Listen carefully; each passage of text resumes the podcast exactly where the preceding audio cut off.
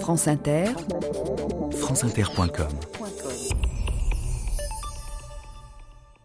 Bonjour à tous, aujourd'hui le Parti communiste français et l'URSS. Si les soldats rouges venaient sur les bords du Rhin, c'est nous-mêmes, camarades, qui irions leur ouvrir les portes de nos villes et les saluer au nom de tout le prolétariat de France. Albert Train, secrétaire du Parti communiste, 1923.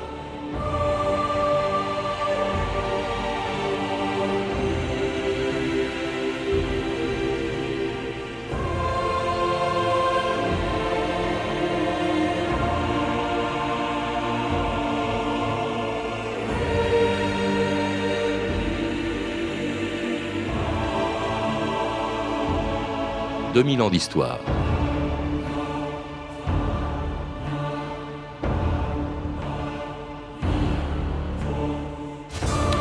Depuis sa naissance en 1920 jusqu'à l'effondrement de l'URSS en 1991, pendant plus de 70 ans, le Parti communiste français a entretenu des liens tellement étroits avec l'Union soviétique qu'un jour, Guy Mollet avait dit des communistes qu'ils n'étaient pas à gauche mais à l'Est. Cet alignement sur l'URSS leur aura coûté cher.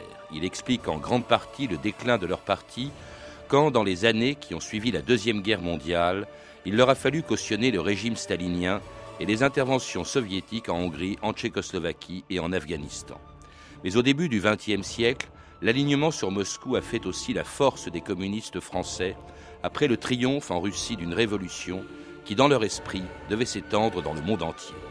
C'est ce que voulait Lénine lorsqu'en 1919, il avait créé la troisième internationale, le Comintern.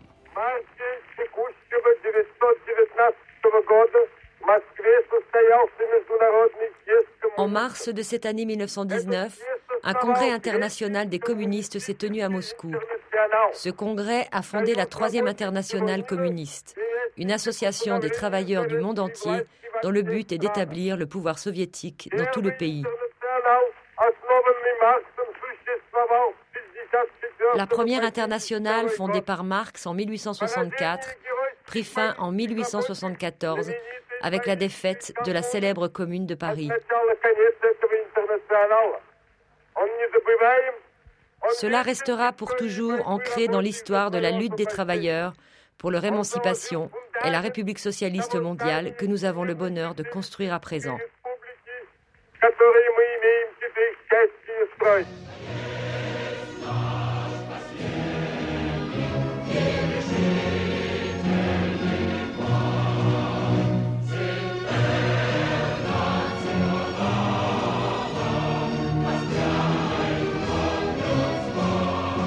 Marc Lazare, bonjour.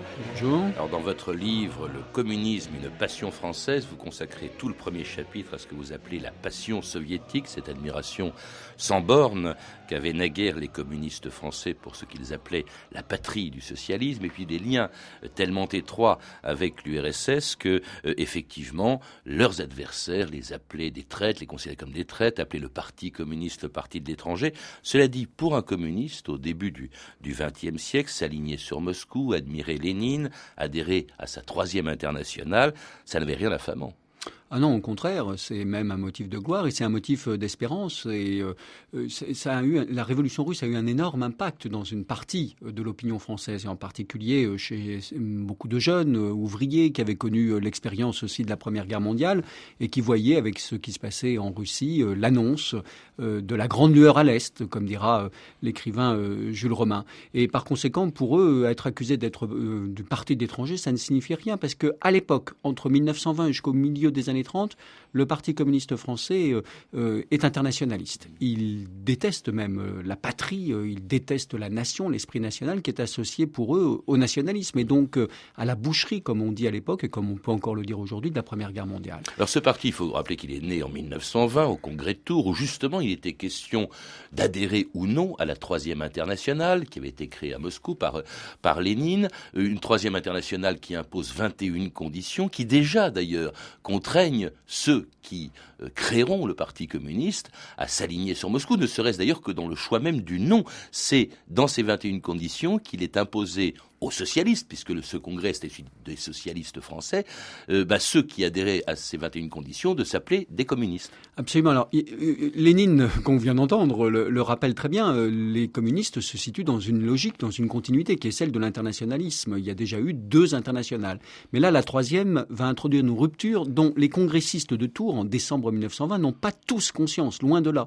Cette rupture, c'est que l'international communiste, dorénavant, c'est un parti qui se considère comme un état-major de la révolution mondiale. Et par conséquent, et c'est très important, chaque parti qui doit y adhérer est une section de ce parti. Il n'y a plus d'autonomie. C'est pas comme chez les socialistes de la deuxième internationale ou aujourd'hui l'internationale socialiste où chaque parti est autonome voire indépendant. Là, c'est un parti qui est l'émanation de ce parti mondial. Et puis rapidement vont arriver d'autres nouveautés que, les communistes, les nouveaux communistes français ne comprennent pas toujours. L'organisation selon le modèle du hmm. parti bolchevique russe. On y reviendra, Marc Lazare, mais au début, au fond, ce qui justifie cette prise de position, cette adhésion à la Troisième Internationale, c'est une révolution mondiale. Or, très vite, avec Staline, il est question, il n'est plus question que de révolution dans un seul pays. Si bien que suivre ainsi les consignes de Moscou, c'est suivre les, les, consignes d'une révolution qui en réalité se limite à l'URSS selon ce que souhaite Staline lui-même. Alors, dès les 21e conditions de juillet 1920, la défense de l'URSS apparaît. Et elle va apparaître encore plus au premier plan, effectivement, avec la victoire de Staline en Union soviétique et dans le mouvement communiste international, c'est-à-dire à partir de 1927, début des années 30, c'est le socialisme dans un seul pays contre l'interprétation d'autres révolutionnaires, en particulier Trotsky, et donc le devoir de l'internationalisme, c'est d'abord de défendre l'URSS. Et cette notion-là, le Parti communiste français va la décliner pendant tout au long de son histoire jusqu'à la mort de Staline, 1953. C'est une constante. Alors l'URSS qui va rester pour les, communistes, au début ça s'appelle la SFIC, section française de l'international communiste, puis ça s'appellera le Parti communiste français. Donc pour lequel l'URSS va rester un, modèle à suivre, même d'ailleurs si les communistes ignorent ou feignent d'ignorer la brutalité euh, euh, du régime stalinien. Écoutez le rédacteur en chef de l'Humanité, Paul Vaillant-Couturier, en 1932. L'URSS est le seul pays où l'abondance ne risque jamais de créer la misère. Mais comment de pareils succès ont-ils été possibles? Grâce à la démocratie ouvrière, expression de la dictature du prolétariat, grâce à l'émulation socialiste, grâce avant tout au parti bolchevique, au parti de Lénine et de Staline. L'URSS montre à tous les peuples en proie aux tortures et au désespoir de la crise la voie du salut, le régime de l'avenir. Et fonder l'Union soviétique, l'URSS, c'est la jeunesse du monde. Qui est contre l'URSS et contre le progrès humain. Qui est contre l'URSS et pour la guerre. Extraordinaire ces propos de Paul Vaillant-Couturier et Marc Lazare en 32. Est-ce que les militants ou est-ce que même Paul Vaillant-Couturier, les dirigeants du parti étaient conscients en fait de ce qu'il disait Parce qu'à l'époque, c'est vrai qu'on ne savait pas grand-chose de ce qui se passait en URSS. Ils sont conscients, ils y croient. C'est une croyance, c'est une forme de religion. On croit dans l'Union soviétique, on croit dans ce paradis socialiste. Certains savent ce qui se passe et ils le justifient. Et ils le justifient en disant que la révolution, eh bien, euh, euh, c'est parfois euh, est obligé de se débarrasser de ses ennemis. Et puis on a des exemples en tête dans le Parti communiste français, comme d'ailleurs dans une grande partie de la gauche française. Cet exemple, c'est quoi? Ben, C'est la Révolution française. On sait qu'il y a eu la terreur. Et par conséquent, on lit ce qui se passe dans la Révolution russe, on lit ce qui se passe en URSS avec les lunettes de la Révolution française. Et donc, on justifie beaucoup de choses, et parfois bien au-delà des rangs des communistes. C'est une profonde nouvelle religion qui est en train de s'instaurer en France. Et on accepte les directives qui viennent donc de Moscou, qui viennent d'ailleurs par l'intermédiaire d'envoyés de Moscou. Il y en a un que l'on connaît assez peu, dont on a un peu oublié le nom, et qui était important, je crois, qui était Eugène Fried. Oui, alors Eugène Fried, c'est une des figures, euh, un des oubliés de l'histoire. Il y avait une émission à France Culture qui s'appelait comme ça, et qu'on a restitué, dont on a restitué la biographie. Eugène Fried fait partie de ces, ces envoyés de l'international communiste qui vont s'établir en France et qui vont véritablement connaître admirablement la France et former les dirigeants communistes, en particulier celui qui va dominer l'histoire du Parti communiste français, un homme qu'on a oublié, mais qui a été très important, Maurice Thorez, qui est dirigeant du Parti communiste français de 1931-1964. Eugène Fried le forme personnellement, le fait lire, euh, l'oriente dans euh, les perspectives stratégiques du Parti communiste. Et effectivement, le Parti communiste français, à l'époque de Staline, est véritablement sous contrôle. C'est ce que j'ai appelé les liens de fer avec l'Union soviétique. Parce que, ne serait-ce d'abord parce qu'il dirige, vous venez de le dire avec euh, Thorez, il désigne, pardon, les dirigeants du parti. Si on doit prendre une image, L'Union soviétique, c'est la première DRH du monde, première direction des ressources humaines. C'est-à-dire, de Moscou, on choisit les dirigeants communistes qu'il faut pour diriger les partis communistes. C'est vrai pour la France comme c'est vrai ailleurs. On tâtonne, on fait des expériences. Quand on voit que l'homme n'est pas bon, on le met dehors. Mais au début des années 30 en France, il y a un groupe dirigeant qui émerge, totalement contrôlé et désigné par les soviétiques, dont la figure de Proux est Thorez, mais il y a autour Duclos, il y a euh, Benoît Frachon, et ces, ces gens-là vont diriger le Parti communiste pendant 30 ans. Vous imaginez que ces dirigeants, très souvent d'origine ouvrière, doués ils ont souvent été d'excellents élèves à l'école primaire, ils ont dû arrêter l'école primaire pour des raisons sociales, eh bien, ils doivent tout à ce Parti communiste soviétique parce qu'ils vont pouvoir monter dans l'appareil du communisme international, concilier leurs petits intérêts matériels et aussi leurs grands espoirs, leurs croyances et par conséquent mener des vies qu'ils n'auraient jamais pu mener autrement. C'est donc un phénomène de très forte reconnaissance du coup qui s'instaure à l'égard de l'Union soviétique. Et ils vont aussi calquer au fond le Parti communiste, son organisation sur celle du Parti communiste de l'Union soviétique, c'est-à-dire une organisation très centralisée. Une organisation centralisée, une organisation qui voit apparaître quelque chose qu'on ne connaissait pas en France, les cellules d'entreprise. Cette notion même de il faut que un parti politique soit présent dans ce lieu par excellence, non seulement des conflits de classe, comme on dit dans le vocabulaire communiste, mais dans le lieu par excellence de la modernité industrielle. On n'avait jamais vu ça en France. L'entreprise, c'était le lieu du syndicalisme, pas des partis politiques. Le Parti communiste va calquer ses structures sur celles du Parti bolchevique. Le financement aussi, ça a été quelque chose de très mystérieux. Je pense qu'une partie du financement venait euh, de l'Union soviétique. Alors c'est toujours très mystérieux en France. On sait qu'il y a des financements. Nous n'avons pas encore une étude exhaustive comme nous en avons en Italie. En Italie, on a eu toutes les archives, à la fois du côté soviétique et du côté italien, et on sait le financement du Parti communiste italien par le Parti communiste soviétique jusque dans les années 80.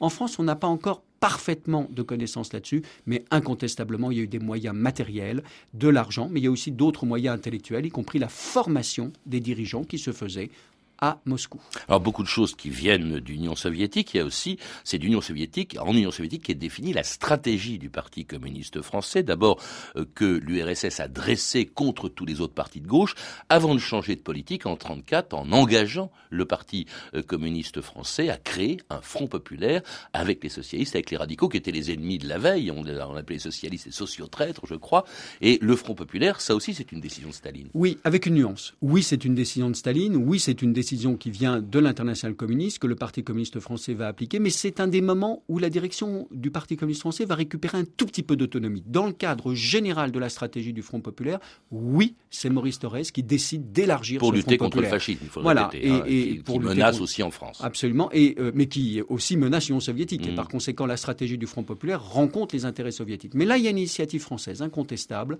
c'est l'ouverture au Parti radical qui va être un des membres du Front populaire. Ça, c'est une initiative française.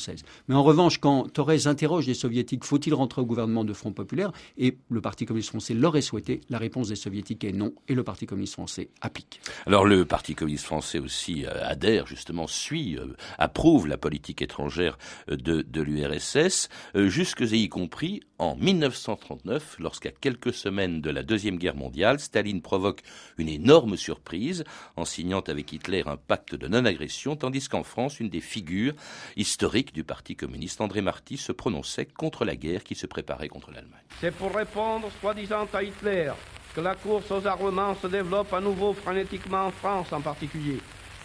Les communistes déclarent qu'ils ne défendront pas la patrie des parasites et des exploiteurs. Quand le prolétariat aura chassé la minorité capitaliste des postes dominants, quand il aura repris les moyens de production et d'échange et donné le grand coup de balai, alors, mais alors seulement, il défendra son pays. La nouvelle inouïe de la conclusion d'un pacte de non-agression entre l'Allemagne nationale-socialiste et la Russie soviétique produit dans les démocraties une impression de surprise et même d'indignation devant tant de duplicité de la part des deux contractants. Il n'y a pas que dans les démocraties, Marc Lazare, qu'on a été euh, indigné par ce fameux pacte. Au sein du PC, évidemment, sans doute, tout le monde est choqué de voir Staline pactiser avec Hitler. Oui, il y a eu des départs, il y a eu des critiques. Ah oui, c'est un moment de grande crise, ce parti communiste qui était sur la lignée de l'antifascisme à partir du Front populaire, qui symbolisait même l'antifascisme militant. Euh, la guerre d'Espagne, par exemple, les communistes avaient engagé les brigades internationales, participé aux brigades internationales, organisé les brigades internationales. Voilà que ce parti prenait la position qu'on vient d'entendre et donc s'aligner sur la position soviétique contre les intérêts de la France. Et alors là, on voit très bien une véritable fracture dans le Parti communiste français. Les dirigeants comme André Marty n'hésitent pas, ils s'alignent, et d'ailleurs Maurice Thorez va déserter à la demande des soviétiques et va partir en Union soviétique. Mais une grande partie de la population communiste, du peuple communiste, ne comprend pas et va se détourner euh, du Parti communiste français. Et même une partie des élus du Parti communiste français, qui ont une part de leur légitimité grâce au suffrage universel, vont sortir du Parti communiste français. C'est un des moments les plus dramatiques de l'histoire de ce parti. Il faut ajouter un intellectuel, à ma connaissance le seul d'ailleurs proche du Parti communiste, qui est Paul Nizan, euh, qui a déchiré sa carte avant de mourir à 35 ans euh, en, 1940 à Dunkerque, mais qui a eu le courage justement de se dresser contre cette position du, Parti communiste, donc qui est interdit par le gouvernement français au moment de, la drôle de guerre, euh, et il va rentrer dans la clandestinité. Maurice Thorez lui-même va partir à Moscou et en URSS, où il va rester pendant toute la, durée de la guerre, et il y a une position ambiguë. Le PC va même, dans la clandestinité, demander la reparution de l'humanité euh, aux troupes d'occupation allemandes, c'est quand même insensé. Et en 41, alors lorsque l'URSS est attaqué, il passe à la résistance armée à ce moment-là. Alors à partir de mais là encore parce que euh, évidemment l'URSS a besoin euh, est attaqué par l'Allemagne. À partir de juin juillet 41, c'est évident, mais attention, dès 1940, un certain nombre d'organisations communistes commencent à passer de manière plus résolue dans la résistance. Mais l'engagement effectif, c'est à partir de 41, mais c'est vrai que des communistes, Charles Tillon par exemple, pour citer une des grandes gloires du Parti communiste français, avait commencé à basculer dans la résistance un peu avant, à partir de l'année 1940. Mais il n'empêche que c'est à partir partir de 1941 que ce parti entre dans la résistance et met tout son appareil, toute sa structure, toute son expérience aussi du militantisme dans la résistance et va être une des forces actives de la résistance et surtout de la lutte armée. Mmh. Et à partir de 1943, c'est vrai qu'il va attirer énormément de jeunes gens qui veulent échapper, par exemple, au service du travail obligatoire et qui vont rejoindre les maquis communistes. Alors avec l'URSS, il va évidemment tirer tout, euh, tout le bénéfice, si je puis dire, de, de la défaite allemande, euh, tout le prestige, bien entendu, et de l'URSS et du Parti communiste, qui devient un des premiers, et même parfois le, premier parti de France, qui entre au gouvernement et qui, alors là, pour cause de guerre froide, en 47, est chassé du, du, gouvernement mais euh, vous l'avez fait entrer le général de Gaulle, il en est chassé en 1947, euh, mais il garde, tout en restant donc euh, toujours aligné sur l'URSS, une allégeance d'ailleurs que ne cache pas le chef du Parti communiste depuis les années 30, Maurice Thorez, en 1955. Le peuple de France proclame hautement sa confiance dans l'Union soviétique, principale force de paix dans le monde et garante d'un avenir radieux pour toute l'humanité. Vive le 38e anniversaire d'octobre. Vive le drapeau victorieux de Mars, Engels, Lénine et Staline. Vive le communisme. Depuis que bat le cœur des hommes, notre idéal est le plus beau. Il nous a fait ce que nous sommes. Maurice porte le drapeau. Le parti arme qui travaille, Maurice en est le forgeron. Parmi tempêtes et batailles, Maurice en tête, nous tiendrons. La vie plus forte que souffrance, à l'avant-garde de la joie. Maurice parle et c'est la France qui se dessine dans sa voix. L'étoile claire de Staline ouvre l'amour au monde entier. La route mène au socialisme, Maurice marche le premier. Buvons, camarades, buvons à la santé de Maurice. À la santé de Maurice, c'était une chanson du Parti communiste dans les années 50 quand il était dirigé par Maurice Thorez plus stalinien d'ailleurs que les soviétiques eux-mêmes. Vous le rappelez, Marc Lazare, dans votre livre, lorsqu'en 1956, c'est-à-dire trois ans après la mort de Staline, Khrouchtchev, son successeur, dans un célèbre rapport au 20e congrès, euh, dénonce les crimes de Staline. Le Parti communiste français désapprouve et il parle même d'un rapport attribué à Khrouchtchev. Oui, et ça va durer pendant près de 20 ans, hein, cette formule de rapport attribué à Khrouchtchev. Le Parti communiste français, c'est sa première dissidence, en quelque sorte, par rapport à Moscou. Pour être plus, stalinien. Alors c'est vrai que là, on a l'énigme, pour moi, du Parti communiste français. C'est-à-dire pendant cette période de la guerre froide, 47, 53, 56, disons, la mort de Staline en 53, 56, le 20e congrès du Parti soviétique et les révélations sur les crimes de Staline de la part de Khrouchtchev et le début de la déstalinisation, ce parti est le plus dogmatique, le plus stalinien, le plus ouvriériste, le plus aligné de l'Union soviétique, encore plus que l'autre grand parti communiste occidental, c'est-à-dire l'italien, et pourtant un électeur français sur quatre vote pour eux. Mais comment expliquer cette ferveur des communistes euh, qui, est, qui, sont sincères Absolument. Et, quand vous regardez tous les sondages de l'époque, mm. hein, c'est quand on demande entre l'URSS et les États-Unis qu'est-ce que vous préférez, l'écrasante majorité des Français choisit les États-Unis, sauf les communistes qui à 85% plébiscitent l'Union soviétique. C'est une croyance fortement ancrée. C'est l'idée que contre le monde de capitalisme, contre le monde de l'argent, il faut une contre-puissance et il y a le rêve socialiste, le rêve de l'Union soviétique. Et ça, c'est fortement chevillé au corps non seulement des dirigeants, mais d'une partie de la base communiste, voire au-delà d'une partie de la gauche communisante qui vote pour ce Parti communiste français. Ça ne veut pas dire obligatoirement que ces Français veulent la même chose qu'en Union soviétique, mais ils ont une forme de complaisance, euh, d'acceptation de, ce qui se passe en Union soviétique. Et voyez-vous, Patrice Gélinet, je pense que c'est peut-être pas tout à fait dissipé encore aujourd'hui, mm. qu'il reste une forme de nostalgie euh, à l'égard de l'expérience soviétique. Et ça, c'est évidemment très intéressant. Et cela malgré ce qu'elle a pu faire de pire, et sur lequel d'ailleurs le parti, la direction peut-être plus que la base s'est alignée. Par exemple, on approuve l'écrasement de la révolte de Budapest en 56. Non seulement on l'approuve, mais on l'a demandé. Euh, c'est-à-dire que du côté à la fois des communistes français et des communistes italiens, on demandait aux soviétiques d'intervenir en Hongrie. Et c'est très intéressant de voir que ici, il y a eu des réactions d'intellectuels. Vous parliez de Paul Nizan tout à l'heure. Là, en 56, beaucoup d'intellectuels vont sortir du Parti communiste français, vont être totalement troublés à la fois par le rapport Khrouchtchev et par le fait qu'on tire sur des ouvriers en Hongrie, car c'est la population ouvrière qui s'est soulevée. En revanche, dans la masse du parti, nos études montrent que la masse du parti ne bouge pas. La masse populaire du parti n'est absolument pas atteinte par les événements de Hongrie. Il faudra encore beaucoup d'autres choses pour dessiller les yeux de ces militants. Alors peut-être parmi ces choses la mort de Maurice Thorez. On, voit bien qu'avec son successeur, Valdécrochet, alors là, on commence à prendre des distances. Par exemple, l'écrasement, enfin l'écrasement, ça n'a pas été militaire, mais la fin euh, par l'armée rouge, la fin de, du printemps de Prague. Là, le successeur de Thorez désapprouve, Valdécrochet désapprouve. Ah, c'est l'autre grand moment. c'est 68, effectivement. Le Parti communiste français euh, désapprouve puis réprouve ce qui se passe en Tchécoslovaquie. C'est un moment très important dans l'histoire du Parti communiste. Vite rattrapé dans l'autre sens, puisque le Parti communiste français, le même, va approuver ce qu'on appelle le processus de normalisation en Tchécoslovaquie, c'est-à-dire la répression quotidienne qui s'instaure dans ce pays. Mais c'est vrai que des années 60 aux années 70, on a un Parti communiste français qui commence à vouloir prendre un peu d'autonomie par rapport aux soviétiques, qui va critiquer un certain nombre de dispositions intérieures mais jamais une chose, jamais la politique extérieure. Oui, avant de revenir à l'orthodoxie pro-soviétique, lorsqu'en 1979 l'URSS envahit l'Afghanistan, Georges Marchais, qui est le nouveau patron du PC après Valdec-Rochet, n'hésite pas à dresser un bilan globalement positif de l'URSS et de ses satellites. Nous avons, euh, avec les pays socialistes, une divergence sur des problèmes touchant à la démocratie socialiste.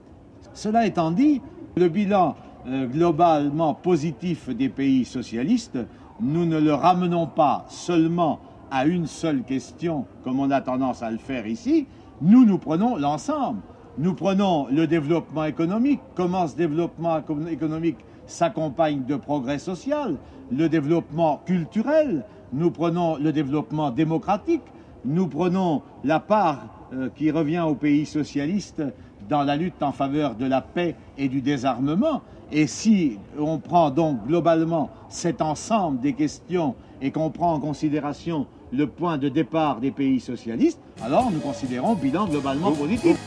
Mais quand j'entends parler de bilan positif, je ne peux m'empêcher de penser à quel prix et ces millions de morts qui forment le passif, c'est à eux qu'il faudrait demander le rapide. N'exigez pas de moi une âme de comptable pour chanter au présent ce siècle tragédie. Les acquis proposés comme dessous de table, les cadavres passés en pertes et profits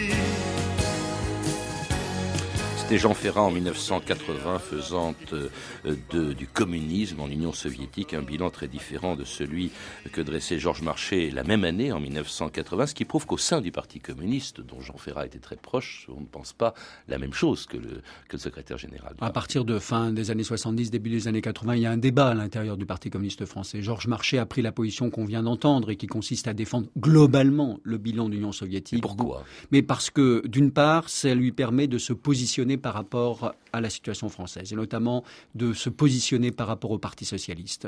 Euh, il y avait eu l'union de la gauche, Georges Marchais pensait pouvoir tirer les marrons du feu de cette union de la gauche, ça s'est retourné contre le Parti communiste français, et ça a profité au Parti socialiste et à François Mitterrand. Donc il faut affirmer ce que on appelle dans le vocabulaire communiste l'identité révolutionnaire. Donc ça passe par l'Union soviétique.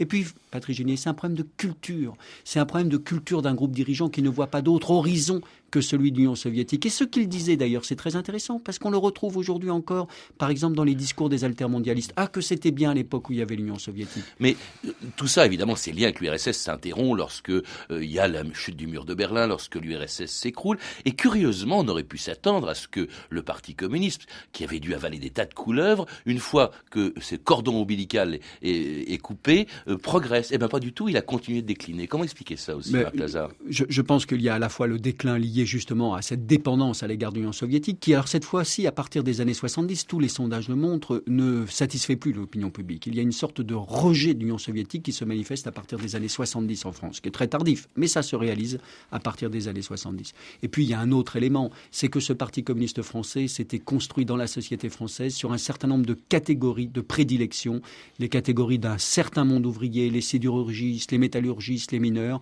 et que toutes ces catégories, pour des raisons de transformation de la société, se sont effondrées.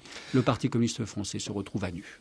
Merci Marc Lazare. Je rappelle donc le titre de votre livre dans lequel vous consacrez un chapitre sur le Parti communiste et l'Union soviétique.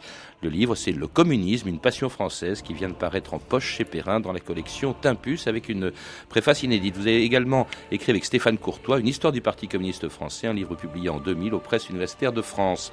À lire également Paul Nizan, Destin d'un révolté, un livre de Pascal Horry publié chez Complexe. Vous avez pu entendre des extraits du disque Les Voix du Parti communiste français, édité par Lina et Frémaux et Associés, ainsi qu'une archive pâtée de 1939 disponible en vidéo chez Montparnasse Éditions. Toutes ces références sont disponibles par téléphone au 32 30, 34 centimes la minute ou sur franceinter.com. C'était 2000 ans d'histoire, la technique Clotilde Thomas, Olivier Leroux, documentation et archives sonores Camille Pouc-Jalaguier, Claire Tesser et Amélie Briand le Jeune, et euh, à la réalisation Anne Kobilac.